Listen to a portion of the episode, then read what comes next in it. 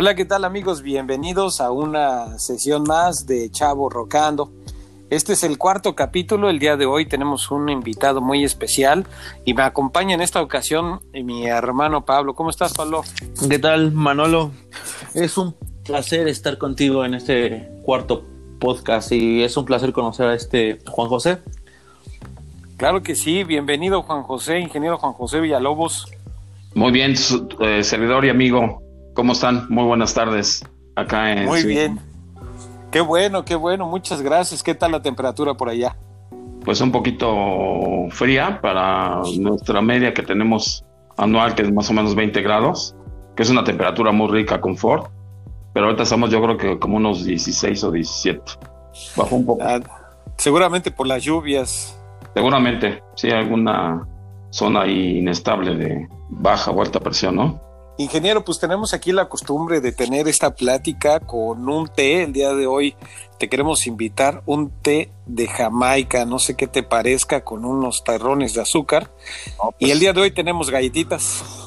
Excelente, claro que sí. Aceptado, man. Perfecto, ¿no? Pues ingeniero, vámonos al patio y entremos de lleno al tema con respecto a la protección civil. Es correcto. ¿Qué es la protección civil, mi querido ingeniero, para que las personas que nos escuchan tengan una idea de a qué se refiere la protección civil? Sí, quizás este, yo, yo lo voy a enfocar a más que nada a la institución, porque finalmente es una institución de algún orden gubernamental, puede ser federal o local, que se dedica más que nada a dictar las directrices y, los ordenamientos y regulaciones eh, en bases a normativas, precisamente en materia de protección civil. Esto con la intención de salvaguardar a la población de sus bienes, su entorno, ante fenómenos perturbadores, ¿no? Para mí, entonces. Protección civil no es exactamente lo que, lo que se dice, porque tienen una tarea, una labor bastante, bastante grande, ¿no? Eso es protección civil. Claro, eh, la idea primordial es precisamente entonces, entiendo, a la prevención y el cómo podemos o se puede ayudar a la población para en el eventual caso de, me imagino que de algún desastre o inclusive prevenirlo, ¿verdad? Sí, así es. Eh, eh, diste una clave bastante interesante, que es precisamente la prevención. Pero la prevención tiene que ver mucho con, la capacidad que tú tienes, la, el conocimiento que tienes, la experiencia, precisamente para cuando tú tomes una decisión, esta decisión sea asertiva, ¿no? Cuando ya estés este, llevando a cabo este, en una coyuntura, en alguna emergencia, estés llevando a cabo, pues, no sé, el desalojo, el resguardo, etcétera, pues sepas, de acuerdo al antecedente, incluso el antecedente histórico tiene mucho que ver aquí, este, sepas actuar, ¿no? Y tomar una buena decisión, una decisión asertiva, como te dije. Sí, definitivamente. Con respecto a la historia, en los últimos grandes eventos eh, que se han tenido, ¿cómo, ¿cómo ha podido ayudar o cómo ha evolucionado la protección civil ante la, ante la comunidad? Bueno, la protección civil ha evolucionado mucho, se ha hecho de herramientas, se ha hecho de, por ejemplo, de algunas cuestiones muy interesantes en la cuestión de las tecnologías de la informática y la comunicación, como pueden ser este, el Big Data. De acuerdo a las regiones, eh, a, las cartografías, a la propia geografía, tenemos unas que son o pueden ser vulnerables, ¿no? Y bueno, si a esto le agregamos, como te digo, pues un antecedente histórico donde tenemos datos que nos dicen cuántos milímetros de agua caen en cierta zona que puede ser inundable o si esta zona tiene, de acuerdo a sus curvas de nivel, pues este, pendientes que también pueden arrastrar laderas, etcétera. Entonces, todo este tipo de información, si tú la tienes puntual, además la conoces, yo creo que te va a ayudar mucho a tomar una decisión y que esta, repito, porque yo le agrego mucho la palabra, una decisión que sea asertiva, ¿no? Para salvar, guardar, como te dije, pues los bienes de, de las personas, sus entornos y tu propia condición física y humana, ¿no? Sí, claro que sí, y sobre todo recientemente que estos grandes cambios en el, en el clima que se han suscitado cada vez son eh, relativamente más intensos año con año y claramente se ve el avance tecnológico que es lo que eh, lleva a cabo una prevención para los próximos años, ¿es correcto? Es correcto, tenemos este pues amenaza, siempre va a estar ahí eh, la amenaza latente, ¿no? Pero eh, lo importante es aquí que tú la reconozcas, que la conozcas en la medida de lo posible y que de acuerdo a esta amenaza que puede ser pues varias, ¿no? Tenemos las de origen natural, tenemos las de origen geológico, las meteorológicas, las sísmicas, las eh, propias de las condiciones humanas, las antropomórficas, eh, y, todas estas tienen pues eh, su manera de ser tratadas, ¿no? de ser administradas, de ser gestionadas. Entonces, te, te sirve mucho que tú tengas esta información que es teórica, pero obviamente la lleves a la práctica, no ante un evento real, sino eh, yo, yo sí pongo como que el dedo en el renglón en cuanto a que tú hagas escenarios de riesgo y que pongas en práctica lo que se pone en práctica en la mayoría de los países, que son este, simulacros, ¿no?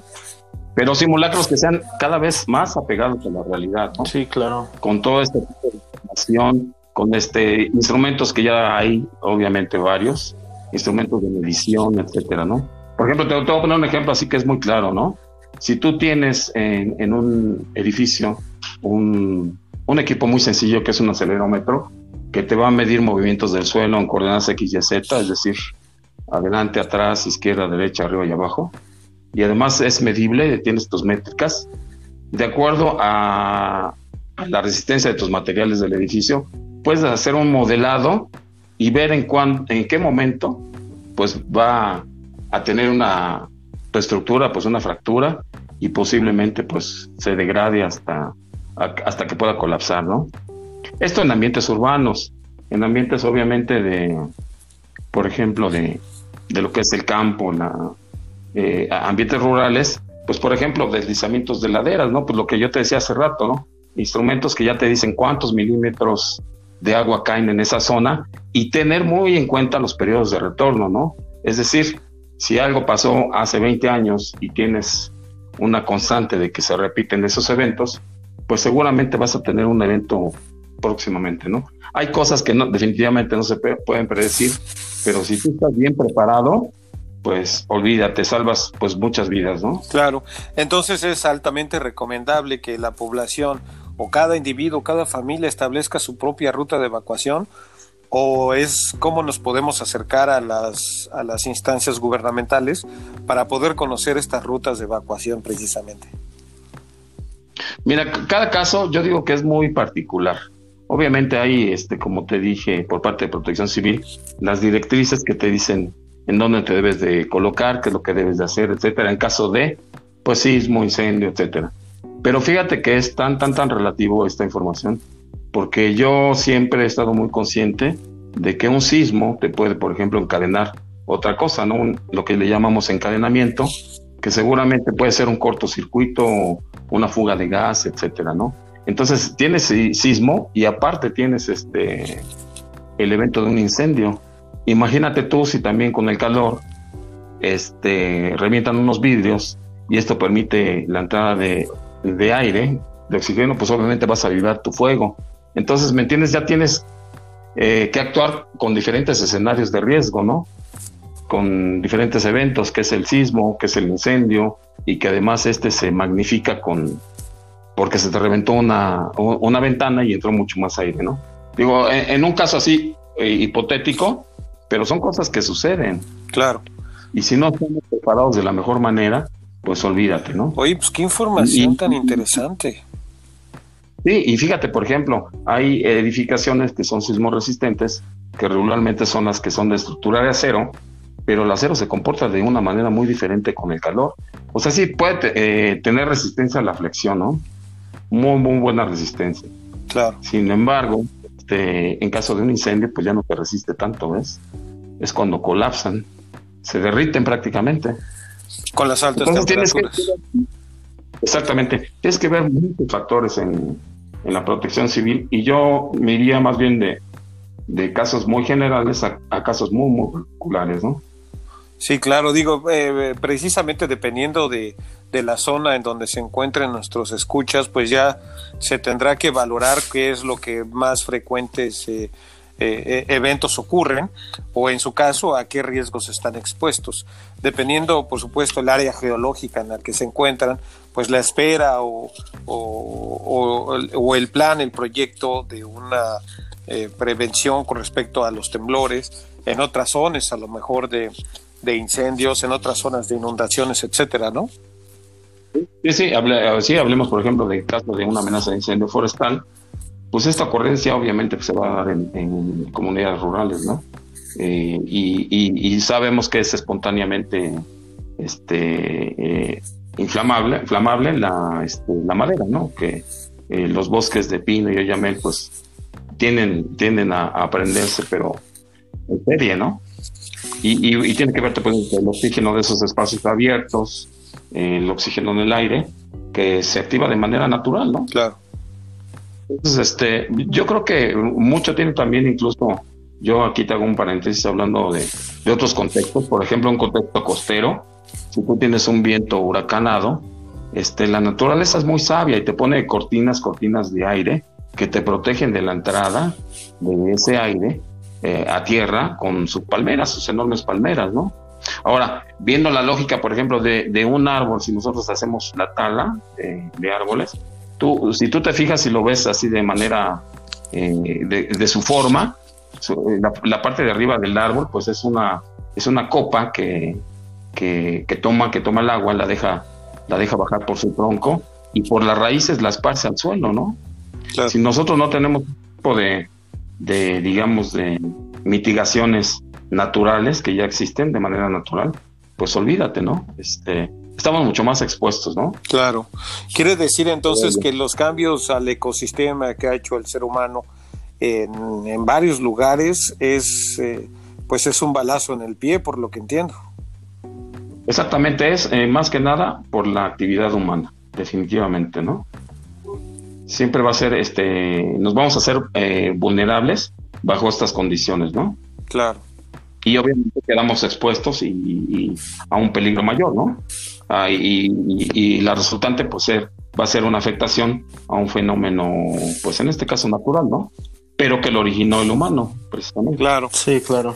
Claro. Y, y, por ejemplo, en estos, en estos últimos días, Em, ahí donde te encuentras en la Ciudad de México, recientemente han estado cayendo eh, tormentas bastante fuertes, no sé si recientemente con granizo, pero por lo menos grandes cantidades de agua, y se han llevado a cabo este, tanto con los vientos, derribamiento de árboles, como grandes inundaciones por la obstrucción con la basura. ¿Hay alguna recomendación que, que, podamos hacerle a las personas que se encuentran en zonas de alto riesgo de inundación? Sí, mira, bueno, principalmente el granizo, pues tú sabes que es un tipo de precipitación, lo que pasa que es sólida y esta pues también eh, colapsa el drenaje de una manera pues este natural por, la propia condición de, la solidez del agua, ¿no? Eh, convertida en hielo o granizo. Pero eh, efectivamente ah, ah, son dos cosas que un poquito hay que como que, que separar, ¿no? la infraestructura urbana a veces no es la suficiente, no la correcta, no la, no la adecuada. Y también eh, el humano, en las condiciones en las que vive, pues la misma recomendación, ¿no? Siempre eh, tiran la basura en donde no deben colocarla y obviamente esto tapa pues el drenaje, ¿no? Entonces es una constante, una constante que, que, siempre sucede, ¿no? La inundación en una ciudad se va a dar precisamente porque colapsa quizás tu, tu sistema de, drenaje, ¿no? Claro, y eso pues ya depende eh, de cada ciudad, ¿no? del control que tenga y del mantenimiento que se le dé. Y también de la infraestructura, que tenga, ¿no? Definitivamente. Claro. sí, hay, eh, lugares, ciudades donde eventualmente se dan eh, inundaciones, entonces pues en realidad, digo, a nivel ya alcaldía o a nivel ya más local, municipal, pues no se invierte en esa infraestructura urbana, ¿no? En ese equipamiento. E incluso yo he visto lugares, digo, no voy a decir cuáles ni nada, pero son varios, donde no existe esa instalación de, drenaje pluvial y quizás drenaje hidrosanitario. Entonces, pues obviamente se dan casos en los que llueve, que quizás no llovió durante mucho tiempo o la incidencia de lluvia es menor, pero cuando se dan como atípicos, como nos gusta llamar las cosas, pues sí se provoca un caos, ¿no? Ahí están las inundaciones. Y como bien decías, también los problemas eh, más grandes que le siguen, como los deslaves, ¿no? En zonas rurales, seguramente. Eh, es correcto, el deslizamiento de laderas, pues olvídate, ¿no? Este, sí, sí es este, bastante, bastante peligroso porque prácticamente se, te, se, te sepultan toneladas de, de tierra y lodo, ¿no? Piedras y cuanta cosa, ¿no? Claro.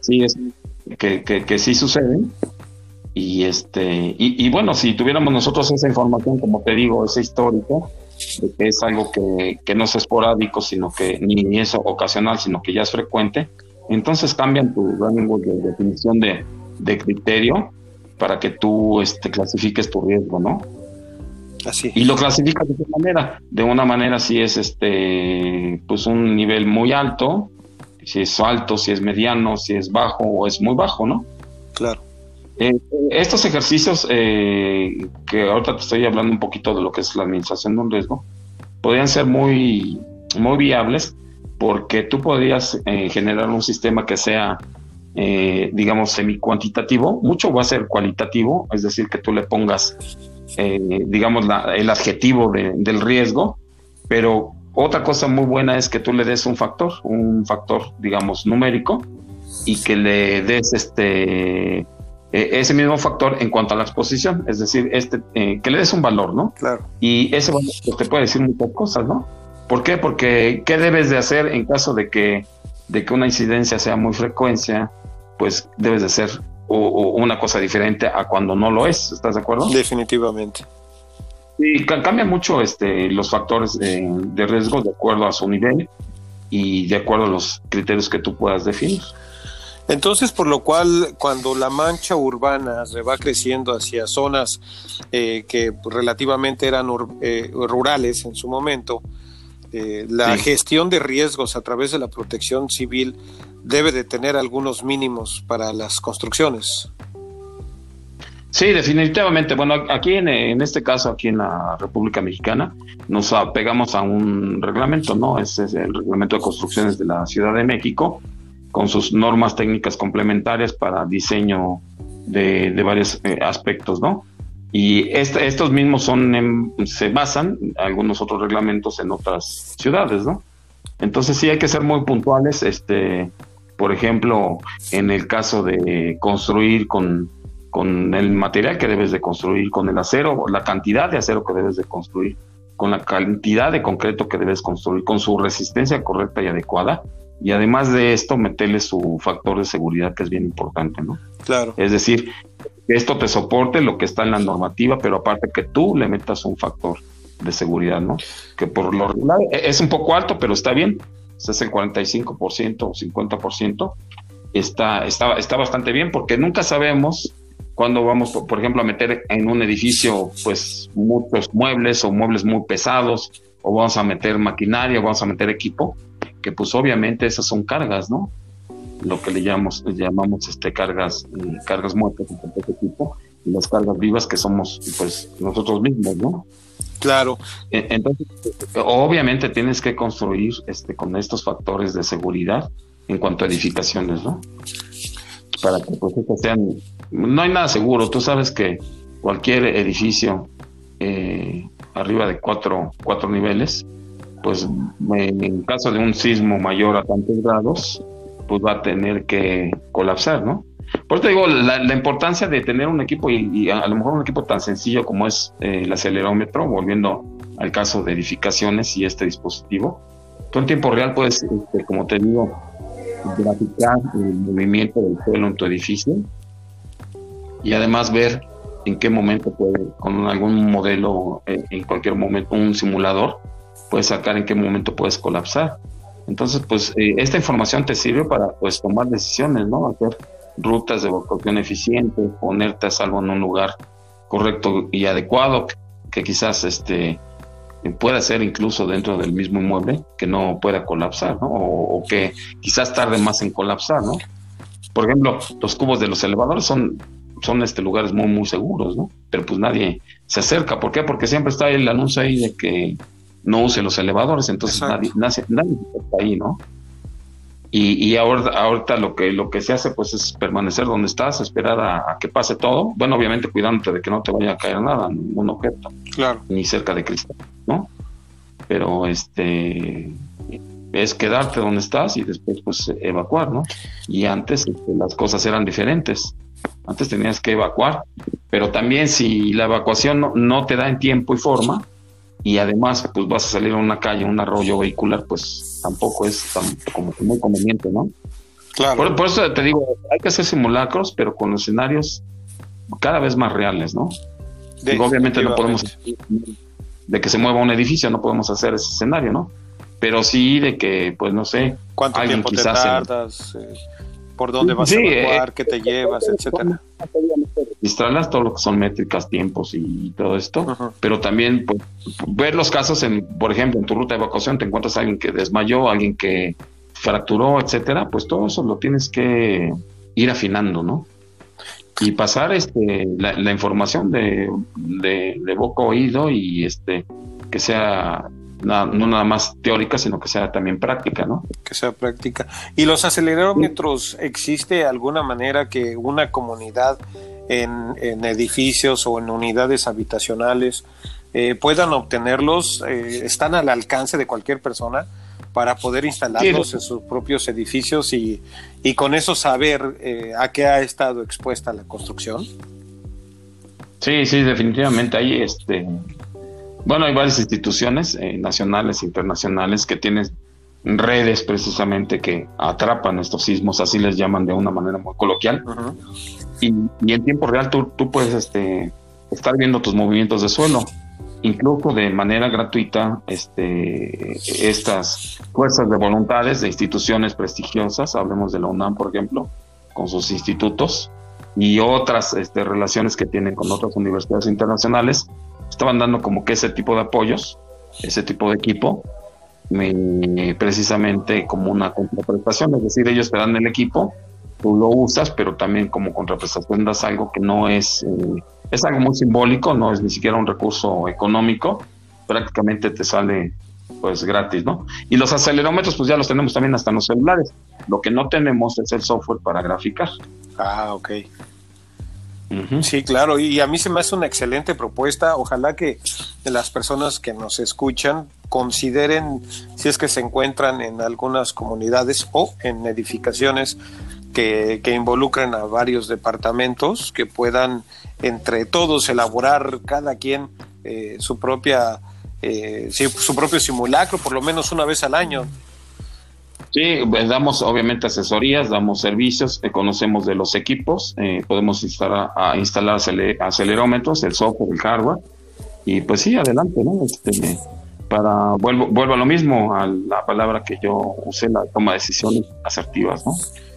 Claro que sí. Y bueno, eso te va a permitir, obviamente, tener tus planes de emergencia mucho mejor afinados, este, y, que estés eh, muy, muy, muy bien relacionado con lo que, lo que tienes, ¿no? Como, como inventario físico para mitigar los riesgos, como mi, eh, eh, obviamente inventario humano, que, bueno, quizás no sea la palabra correcta o el término correcto, pero sí este que sepas con quién vas a contar, ¿no? O, quiénes van a contar, quiénes te van a ayudar en casa de pues un factor generador, ¿no? Ya sea geológico, hidrometeorológico, sanitario, ecológico, que ahorita está muy de moda este, pues los virus, pues, pero también otros, los de incendios, eh, explosiones, eh, algunas fallas, colapsos, etcétera, ¿no? Sí, no, pues increíble porque es una ciencia que abarca prácticamente la prevención en absolutamente todos los efectos que ponen en riesgo no solamente los bienes, sino las mismas eh, vidas humanas o de seres vivos. Es correcto. Sí, sí, tiene, tiene mucho que ver con, con lo humano, con la operación de pues este de, de pues este instituciones, empresas, etcétera, ¿no? Eh, la protección civil tiene que ver con todo, con es de carácter económico, humano, operacional, etcétera, ¿no? De instituciones, tiene que ver con la protección civil prácticamente con todo, ¿no? Porque son las actividades propias de, de la humanidad. Claro. Wow, pues qué increíble. ¿Tú qué opinas, Pablo? ¿A poco no está muy interesante? Súper interesante y la verdad es, pues espero que todos nuestros escuchas estén tomando nota porque yo creo que es una oportunidad única de que nos estén explicando todo esto súper detalladamente y con ejemplos claros. Muchas gracias. Sí, no, definitivamente. Y, ingeniero, ¿tiene algún teléfono o algo donde nuestros escuchas puedan eh, acudir a algún tipo de asesoría o que puedan tener algún tipo de los servicios para este tipo de prevenciones contigo? Claro que sí, mira, este mi teléfono eh, y este si quieren mandar un WhatsApp es 55 76 95 95 85. Es aquí en la zona metropolitana de la Ciudad de México. Ya nada más se agregarán los prefijos si son de otras partes.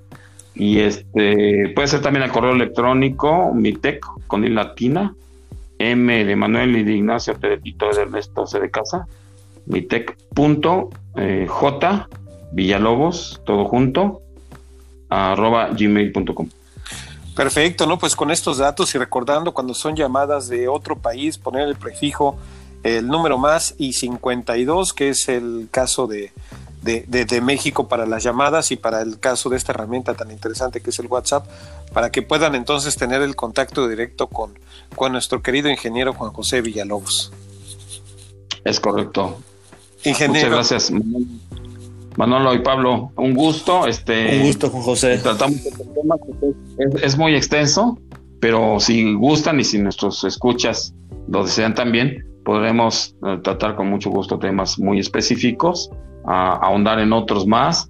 Este, me gustaría mucho, pues, eh, hablarles de lo que son ya archivos este, GIF, cartográficos, eh, con geostadística, para ver precisamente con tu referencia eh, georreferencia más bien, ver exactamente en dónde estamos plantados, en dónde estamos parados, en dónde estamos ubicados, en dónde estamos instalados y ver qué fenómenos perturbadores te pueden aquejar para precisamente tener planes de emergencia adecuados. Definitivamente y sobre todo la prevención. Espero que pronto en algún otro podcast ya nos vayamos a temas más específicos como se vaya desarrollando. A todos nuestros radio escuchas, pues claro que nos pueden mandar un mensajito a través de cualquiera de las plataformas donde nos escuchen para ver qué tema les gustaría tocar con nuestro querido ingeniero Juan José Villalobos o llamarle o escribirle directamente a su correo con los datos que ya, que ya nos hizo mención. Muchas gracias, mi querido ingeniero eh, Pablo, muchas gracias por estar el día de hoy aquí con, con, con nosotros en esto que fue una edición más de Chavo Rocando y los invito, ¿qué les parece? A una sesión más de cinco minutos de ciencia. Era una noche de abril, cuando en el parque arqueológico, ahí donde están las majestuosas pirámides en el continente americano, cuando no hay visitantes, un grupo de jóvenes se adentraron solo para ver si las leyendas eran ciertas. Esas leyendas que eran increíbles. Así que rompieron la valla, entraron y se dirigieron a la pirámide más grande. El cielo estaba despejado y la bóveda celeste se veía como nunca antes, majestuosa. Se veían la mayor cantidad de estrellas que en la ciudad no era posible ver. Subieron hasta la parte más alta y ahí esperaron a que algo sucediera. Pasó el tiempo y al no haber nada, se encontraban aburridos y comenzaron a descansar, prácticamente a cerrar los ojos, cuando de pronto se hizo un silencio espeluznante. Se comenzó a escuchar algo. No sabían de dónde venía. De pronto, una luz que salía del centro de la pirámide hasta el cielo, y de pronto sucedió lo inesperado. Ahora veían lo que parecía ser una gran nave posada arriba de ellos. Continuará.